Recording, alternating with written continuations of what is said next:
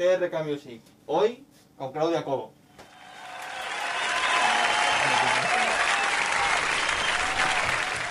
Eh, espera un momentito, Claudia, que en el último programa me dijeron que por 10 centímetros no mantuve la distancia de seguridad. Así que si me puedes agarrar un momentito de la punta. A ver. eh, ahí estamos bien, ¿vale? Bienvenidos a TRK. Hoy estamos con Claudia Cobo. ¿Qué tal, Hola. Claudia? ¿Cómo estás? ¿Qué tal? Bien. Un poco Eh, nerviosa. ¿Un poquito nerviosa? Sí, un poquito. relájate, aquí estás entre tu familia. Aquí es el lugar donde se van a cumplir tus sueños, ¿vale? Eh, vamos, cuéntanos un poquito de tu biografía. He estado informándome y eres, aparte de cantante, eres gamer. Sí. ¿Cómo consigues llevar esas dos facetas en tu vida? ¿Cómo las juntas? Pues en los directos lo suelo mezclar. Suelo cantar un poquito mientras juego, que eso a la gente le gusta bastante. Sí. Y bueno, compaginarlo más o menos, porque tampoco tengo que olvidar que realmente lo que quiero es la música. También sabiendo lo que quiero. Perfecto. Y cuéntanos un poco, ¿cómo dos mundos tan distintos los has juntado? Cuéntanos un poco de tu biografía desde que eras pequeña. A ver, yo he, he leído un poco de ti y me informan de que tú empezaste jugando al baloncesto. No, Sí. empezaste tocando la guitarra. Sí. Luego te fuiste a jugar al baloncesto. Y luego te arrepentiste y fuiste a volver a tocar la guitarra. Sí, y, no me aclaraba. y ahora has, dejaste la guitarra otra vez para volverte a ir al baloncesto. Pero Sí. virtualmente. Sí, ¿no? más o menos, más o menos sí. Empecé desde pequeña tocando la guitarra flamenca, pero no me gustó porque yo quería tocar la guitarra eléctrica. Perfecto. Entonces le dije a mi madre y dije, pues ahora quiero jugar al baloncesto. Y empecé con el baloncesto y estuve hasta los 13 años, me parece, que me podía haber dedicado profesionalmente, pero bueno, me lesioné. Y también dije, mira, Pero te lesionaste como, como toda la gente que dice, nada, yo podía haber sido futbolista, y- pero tú un golpe en la rodilla o te lesionaste de verdad. no, y- me lesioné, me, casi me tienen que operar y todo. Ah, o vale, sea, vale, vale. Sí, Vale, sí. O sea que no os preocupéis que ya está bien. Ahora estoy bien, sí. Vale. Y después de eso, pues otra vez empecé con la música y lo único que me da mucha vergüenza al principio cantar. ¿Y ¿no? cómo te nació el volver a empezar con la música? Sobre todo. Pues porque veía covers de gente, veía Got Talent, Factor X y decía, yo quiero también transmitir como, como esa gente. Y pues empecé con la guitarra y dije, tengo que darle. Y empezaste, porque tú empezaste con la guitarra, pero ya cantabas cuando eras pequeña. O. Cantaba, pero me decía mi hermana que cantaba mal. Entonces, ¿Sí? me mandaba a callar y decía, pues yo canto mal, pues ya está. Y uf, no me acuerdo con cuántos años fue. Y ya em- me escuchó mi profesor de guitarra Sí. y me dijo, tú tienes que cantar en público. Y en el primer concierto me hizo cantar delante de 40 personas y para adelante. Pero, pero ¿cómo.?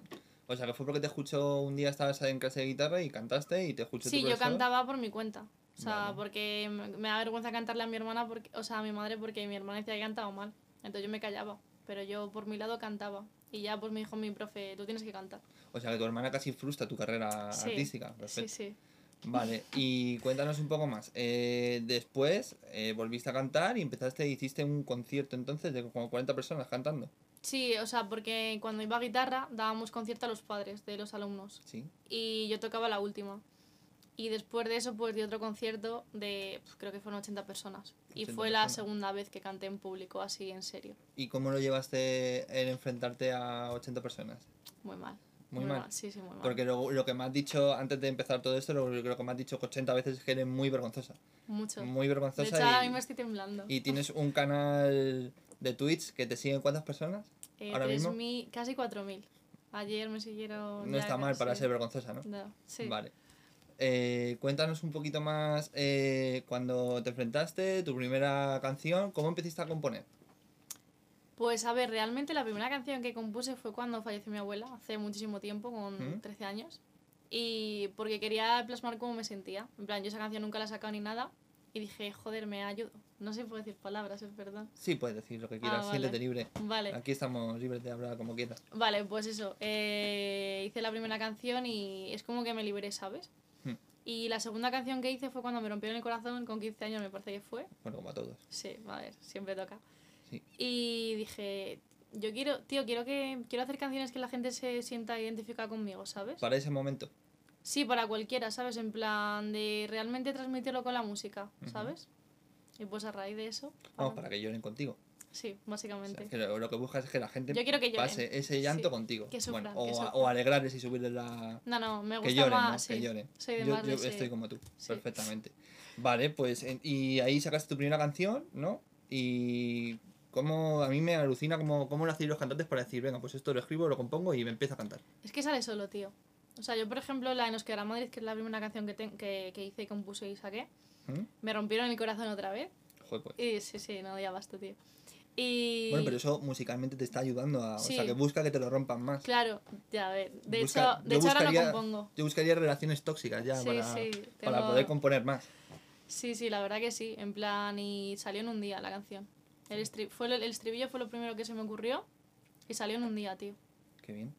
Muy bien. ¿Y qué más que- has compuesto así? ¿Alguna canción? He visto que tienes una canción eh, Ven aquí en YouTube, que es lo primero que he visto, lo primero que he visto cuando me informé un poco de la Sí. entrevista fue esa canción y tiene un montón de reproducciones y la he escuchado y me gusta. Y a mí ese tipo de música no, no me suele llamar tanto la atención y la verdad que me gusta bastante. Sí, la de Ven aquí, pues bueno, se, a raíz de conocer a mi novia, creo que a la semana la compuse. Ah, bueno, pues mira, también has compuesto a través del amor. Claro, no claro, solo sí, del sí. desamor. Entonces Pero me gusta bien. más lo otro, me gusta más lo triste, la verdad. Pues si está viendo esto tu novia, no creo que ahora mismo le interese mucho. Ya, ya, no, no, no. Por eso ahora mismo has dicho que estás parada componiendo, pero en realidad vienes a promocionar tu nueva canción. Sí, sí, ¿No? que se llama 222. 222. 222, sí. ¿Por qué ese nombre? Porque es mi hora favorita. O Porque es tu hora favorita. Sí, siempre que son las 2 y 22 de la madrugada, siempre lo pongo. Sí.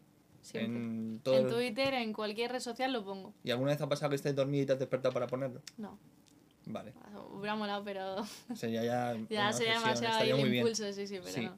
Vale, y cuéntame esta canción, me has contado un poco cómo has compuesto todas, por el motivo, esta, ¿cómo ha sido? La de 222, pues eh, después de nos quedar a Madrid, Sí. pues yo seguía triste. Entonces, Mm, lo que hacía era, a lo mejor estaba yo que sé, jugando a la Play, se me ocurrían dos versos y la apuntaba en la nota del iPhone. Sí. Y así fui juntando versos y un día dije, a ver qué tengo.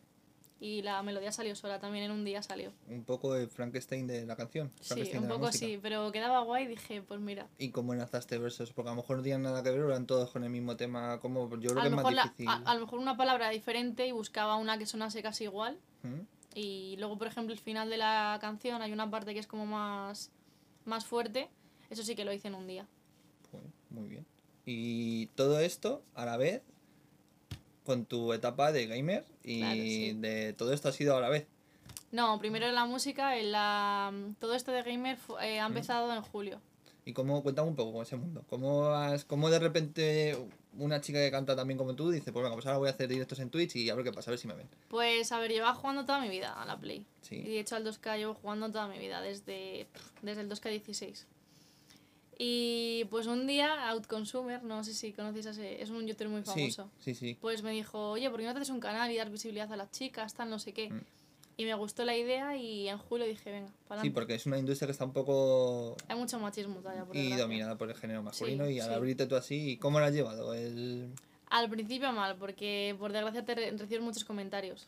Sí, es normal. También Mucho. siempre las primeras mujeres que han sido pioneras Claro. en abrir mundos. Claro, pero, pero bien, la verdad que tiene muchísimo apoyo, tío, y, y encima con el tema de la música también me está ayudando un montón, porque es Claro. gente que me sigue y gente que, que les gusta oírme también. Por los dos sitios. Vale. Y ahora mismo estás en Dux, en el equipo en Dux. Dux, sí, Dux Gaming. ¿Y cómo, cómo fue un poco... ¿Cómo lo llevaste? ¿Que te, que te, cómo te contactaron ellos o cómo fue? Cuéntame un poco. Pues el capitán del equipo me descubrió por Ibai Visión. ¿Y que cómo te descubrió? Te dijo... Por Ibai Visión, Ah, en vale. Twitter, sí. Es un concurso que hizo Ibai y que tuve mucha repercusión con Menaki. Pues demos las gracias a Ibai. Sí, se la damos. Y pues nada, a raíz de ahí me empezó a seguir y me dijo, oye, tal, eh, ¿juegas al 2K? Y le dije, sí, no sé qué. Y ya a raíz de ver los seguidores que tenía me dijo, oye, que te quiero fichar. Hmm. Y, aquí estoy. ¿De qué juegas? ¿En qué juegas? ¿Al 2K? ¿Pero cómo, cómo va? Pues hay un barrio. Sí. Tú vas a ese barrio y te juntas con gente. A lo mejor uno juega de pivo, otro, ju- otro juega de base. Es un 3 para 3 normalmente. Pero hay un barrio en, en la Play, ¿no? Claro, sí, Dentro. es un barrio. Vale. Sí. Y es un 3 para 3. Entonces Sí. tú a lo mejor eres pivo, necesitas un base y un lock. Un lock es un defensor puro Hmm. para robar balón. Y te juntas y yo lo que hago es abrir comunidad. Entonces toda la gente que me sigue se puede unir y es una forma de interactuar con ellos también. Que eso también mola. ¿Y con cuánta gente ha estado esperando para poder jugar contigo un 3x3? ¿Dónde tenemos el récord? Pues esperar no sé, pero el máximo récord a lo mejor éramos 100 personas en el mismo barrio que se habían unido. Teniendo a 100 personas esperando para jugar contigo. Al final hay mucha gente que no que se queda con las ganas, ¿no? Me parece una locura, tío. Plan, de que haya tanta gente que re- realmente espere para jugar conmigo como si fuera, yo que sé, famosa o algo, no sé. Me Mm. parece Bueno, un poco estás pegando el boom ahora, es un poco... Sí, pero yo creo que no te acostumbras, ¿sabes? Porque como ha sido todo tan rápido, es como que cuesta a veces asimilarlo. Pero disfrútalo. Sí, sí. Y aquí estamos sobre todo para promocionar tu vida artística y musical.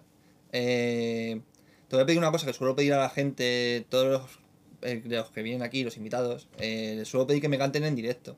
No sé si tú te atreverás, Sí. ¿sabes? Como esto lo estamos grabando aquí, no hay nadie, estamos solos, he puesto ya a grabar las dos cámaras, aquí no tenemos a nadie haciendo nada. eh, para, para que esto sea más dinámico voy a darte yo la guitarra, mira.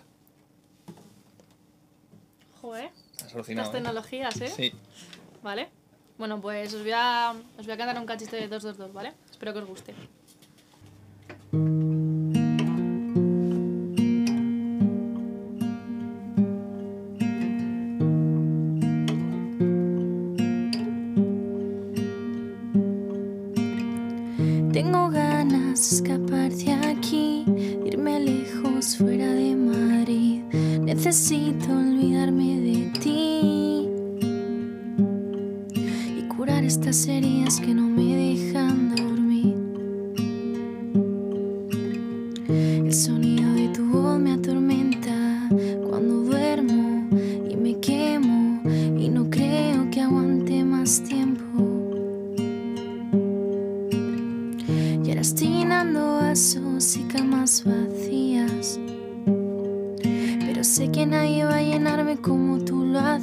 past.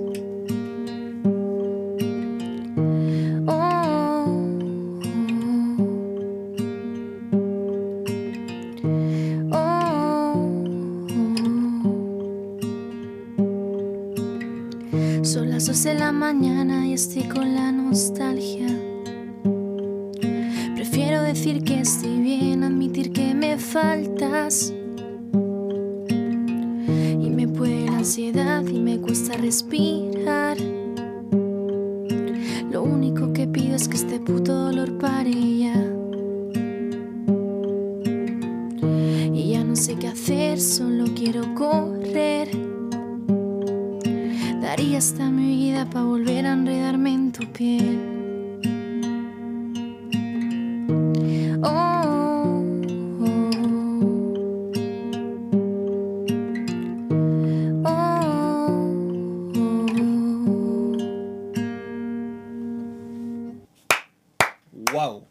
Quitar la guitarra igual que te la he traído.